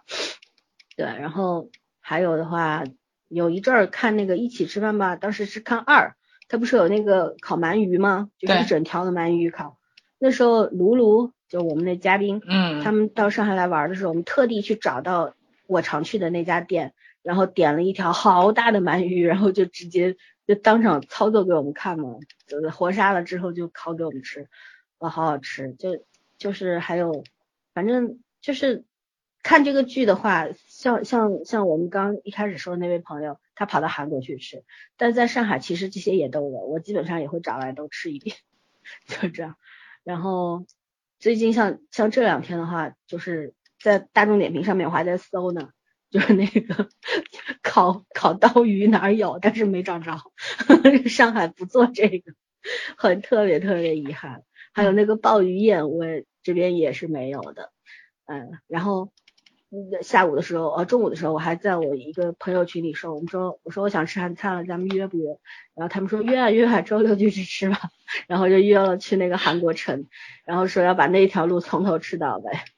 就是大家就有的有很多时候就会突然想起吃韩餐，然后就大家很有瘾嘛，很奇怪。这真的是 跟看韩剧不看韩剧没有关系。嗯我那几个朋友都不看韩剧，但是对韩餐也确实是有感情的，就这样。嗯，嗯，这也不能说是韩餐，不就是咱们的朝鲜菜吗？不一样，不一样，不一样，不一样。那个是有区别，对对对，是有区别。去过，去过，包括泡菜的味道都不一样，而且嗯手工泡菜每家的味道确实是这都不一一样样的，对对对，因为是手工的呀。嗯。对，它那个放的料啊手法什么都是你放东西的先后有轻有重，顺序有都多有对，你像我妈，那边，嗯，你嗯说，我妈去年跟今年做泡菜味儿都不一样。天时地利人和都不一样。嗯，而且还有气候关系、温度关系的，没错没错西很难找。她嗯去年买的苹果跟今年买的苹果不一样，所以做出来泡菜就不一样。对啊，对，因为要放啊我我妈做泡菜要放苹果边要放跟梨。对，是要放苹果本本来跟梨就要放，对韩国泡菜是对对对对，就是这样放的。对，嗯啊，我妈做泡菜真的也是一绝，回来给你们寄点儿。好的，我们家除你真的是，你们家 真的只负责吃，你知道？对我只负责吃。嗯，唉，嗯对啊。就说到像那个延边，你说延边的那些美食，因为我去那儿出过差，我就觉得跟韩国的真的有点是不一样的。对，包括在上海开饭店的啊，就是鲜族的人和韩国人开的店的那个味道是不一样的，因为韩国那边它是有加入到自己的一些很改良的部分，而且做的比较精致。嗯，对，那个白什么来着？就是那个咱们经常那个说的那个美食家，韩国那个，他不就是有跑咱们对白宗元跑到咱们东北那边去吃延边的那个，就是也是跟他们朝鲜就跟他们韩国差不多的那个东西，他就说做的做法是不一样的，味道是不一样的，然后那个米肠啊什么的，好像还真是。就是那个吃法什么的都跟他们不一样，我觉得咱这边比较粗犷，可能咱这边比较靠北，吃法就比较不能说野蛮，我觉得就是比较粗犷，比较粗犷一点点。对，嗯，而且碗也比较大。对，嗯，对，这边的其实因为我没有去过朝鲜啊，但我想象当中可能我们这边呃鲜族的一些他们的那个食物的方式可能会跟朝鲜比较贴近。跟韩国不一样，因为韩国它会加入很多西餐的元素，其实因为它韩国的韩餐其实也糅合了很多其他国家的美食的那个那种手法在里边，就中餐、日餐和西餐它都有借鉴的，所以说它自己本身形成了一个它自己的那个风格了，所以说确实还是比较别具一格的。对，对。但是咱这次看这个一起吃吧吃饭吧三里面也讲这个话题，就是现在因为人员流动的问题，对吧？就是肯定有外来人口会比较多一点点。他们那边釜山也是可能会会照顾一下，像那个就是首尔人民的口味，对对对，游客的口味会做一些改良。所以说地道的东西就越来越模糊化，这种边界就是就是他们那个叫什么来着？就是。融合嘛，融合菜，对吧？这是全全球的一个问题，就是很多地道的东西慢慢都在消亡。不说我们天津的那个煎饼果子不就是嘛？总总总说紫米，然后里面要放要放生菜，哈哈哈就是各地做法都跟我们本地的煎饼果都不一样，甚至于我们这边的煎饼果子也变得跟原来不一样了。对我吃我我也吃过紫米的，我也觉得紫米的还行，不是很难吃。对，有有有做的好吃的，哎。还有就是，其实你要就像这里边一起说话三里边也提过嘛，说呃，比方说你在那个网站上找到一些推荐啊什么的，都是那种游客喜欢去的地方，但是真正的那些美食店是在一些小巷子里呀，一些老街上面对吧？就像上海其实也是这样，你任何一个地方吧，你打开大众点评或者美团，推荐的都是一些大家都知道的地方，但是你要去找一些真正正宗的滋味，那还是要。走街串巷或者有当地的人带，那才行，对吧？才能找到真正的属于当地的那个味道。对，嗯，好吧，那我们就聊到这儿吧。聊到这儿吧，再聊就饿死了。我现在已经很饿了，我在喝水，一直在喝水。你还是别喝水了，你明天还有事要干。嗯，好吧，好吧，就这样吧，拜拜。好，拜拜。真作孽啊，一群人。估计到听完这期就要半夜爬起来找食儿吃。